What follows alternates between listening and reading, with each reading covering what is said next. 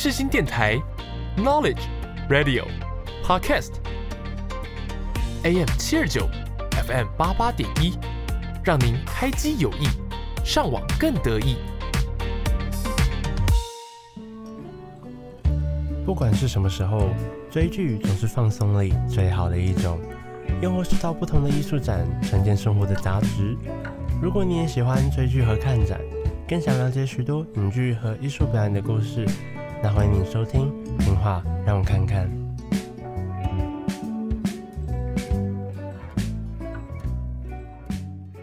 您现在所收听的节目是下午一点半的《听话让我看看》。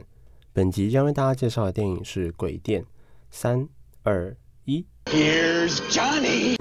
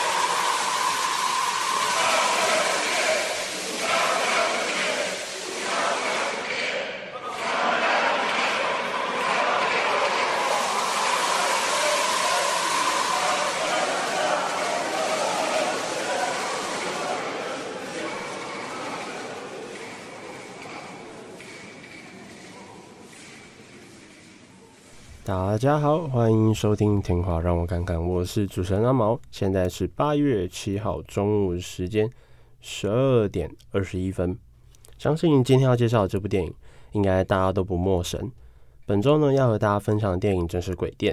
应景一下农历鬼月，为大家推荐这部能够历经四十余年，依然被称为最伟大、最有影响力的恐怖片之一，甚至在二零一八年被列为史上最恐怖的十一部电影之一。到底电影有多恐怖，和原著小说又有什么差异？更不用说里面经典的配乐。那就让我们在下个单元介绍之前，先来听听《鬼店》的主题曲吧。这首是由 Wendy Carlos 所谱曲配乐的《鬼店》电影主题曲。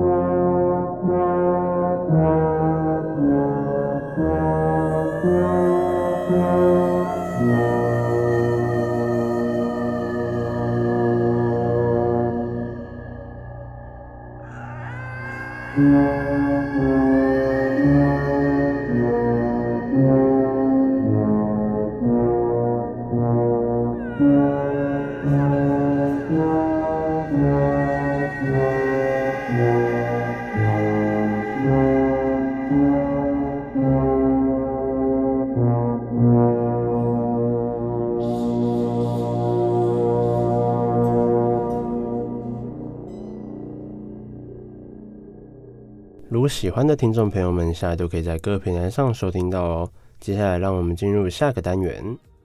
经典永不过时，影剧更是如此。让我跨越时间和空间，带你回忆起影剧的魅力。欢迎来到让我推给你。大家好，欢迎来到让我推给你。今天呢，要介绍的电影是《鬼店》。是由著名的导演斯坦利·库伯利克执导，由 Jack Nicholson 饰演片中的爸爸 Jack，Shelley Duvall 饰演妈妈 Wendy，而 Danny Lloyd 饰演儿子 Danny。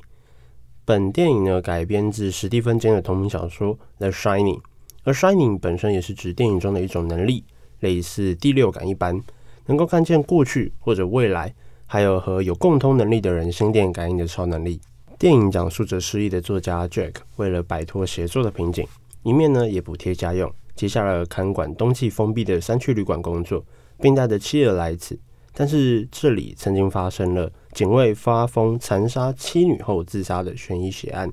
Jack 呢起初不以为意，但随着户外的大雪纷飞，困在硕大而空无一人的旅馆中，家人遇见各式怪异的幻象，而他也逐渐感受到了超自然的存在。精神状况也越发诡异，最终陷入了疯狂。介绍完剧情后，我们先来介绍一下库布里克导演。大部分导演几乎都会有一贯的电影风格。举例来说，像是 EP 六曾经介绍过《心灵游戏》的汤浅政明老师，他的电影风格就是十分狂放而且大胆。但是库布里克导演的电影则涵盖多种流派。如果要归类大部分电影的风格的话，会是充满真实感、黑色幽默。独特的拍摄手法以及广泛的场景设计，还有令人回味的音乐使用，就像我们刚刚所听过的那首《鬼店》的电影主题曲。套上上述所说的几个要点，撇除了黑色幽默，再加上惊恐恐怖的元素，或许可以说这就是《鬼店》。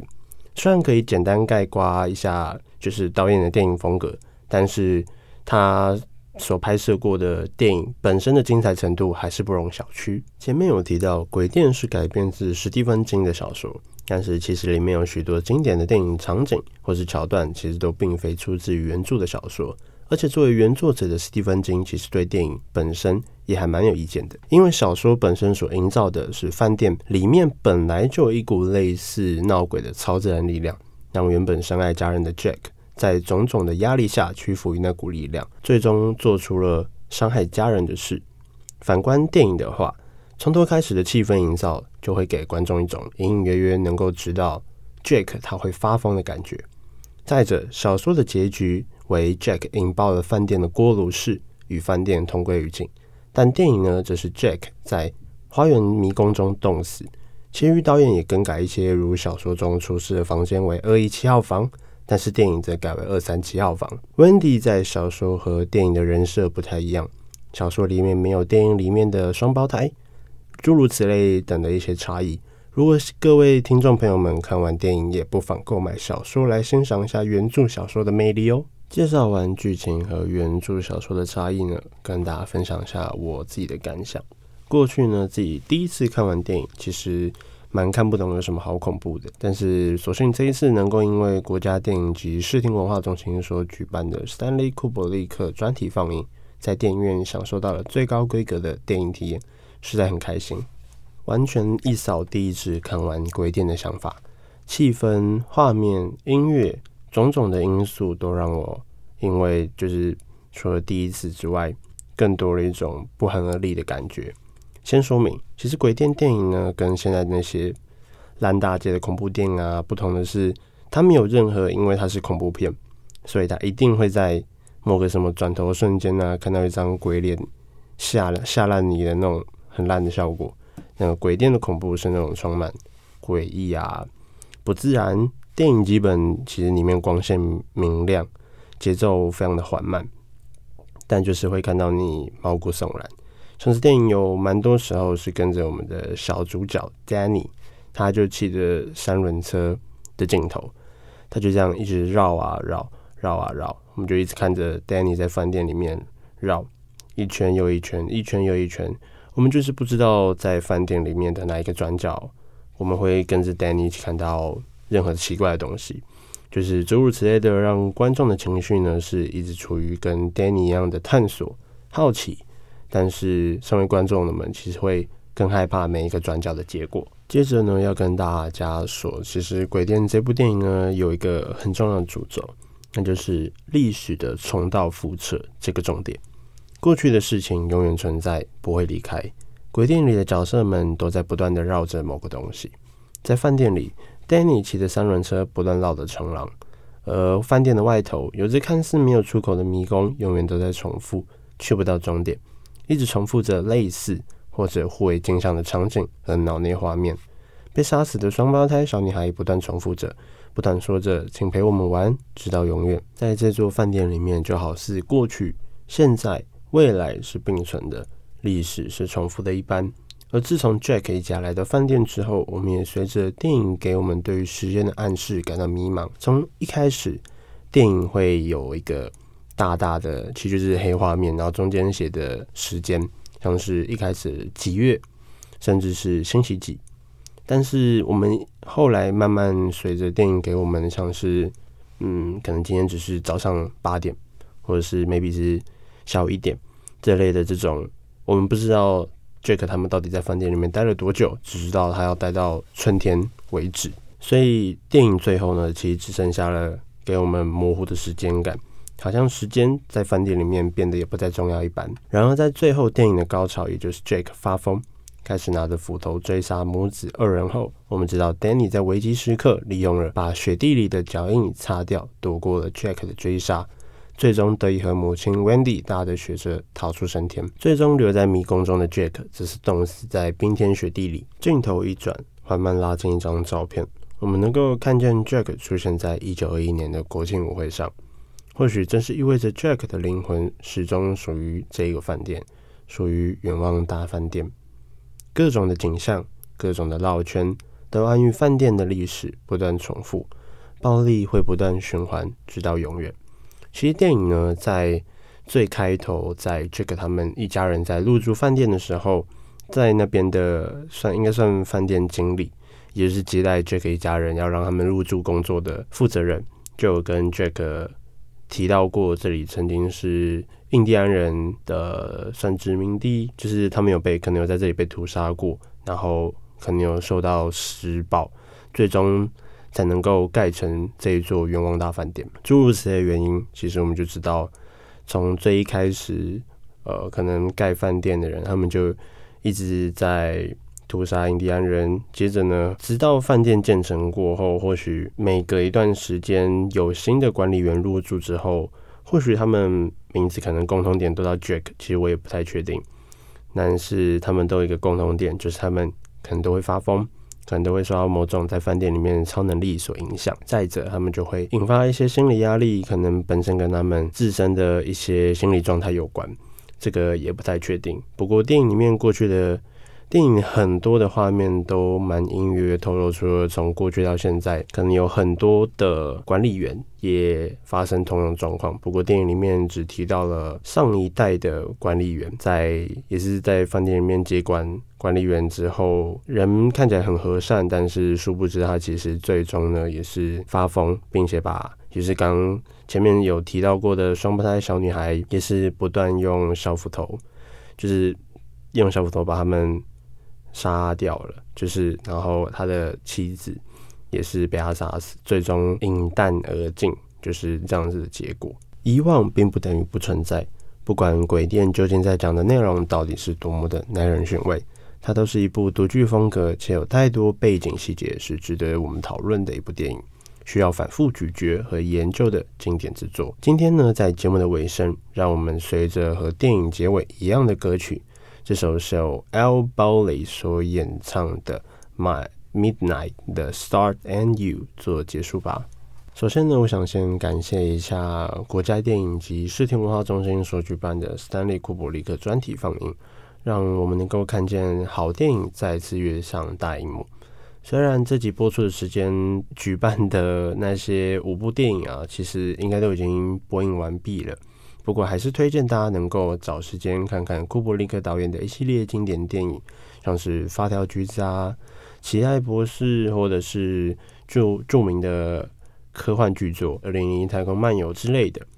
而我接下来也会把库柏力克导演的经典电影一并介绍给大家，请大家敬请期待。那非常感谢大家今天的收听，我是主持人阿毛。如果你喜欢本节目的话，欢迎到 IG 搜寻“听话让我看看”或输入 “Let me see see 零二零”就可以找到哦。如果想收听过去的技术，也可以在 Sound、Spotify、Apple Podcast 或者是世新电台官网及 APP 收听到哦。那感谢大家，那下礼拜我们同一时间再见面喽，拜拜。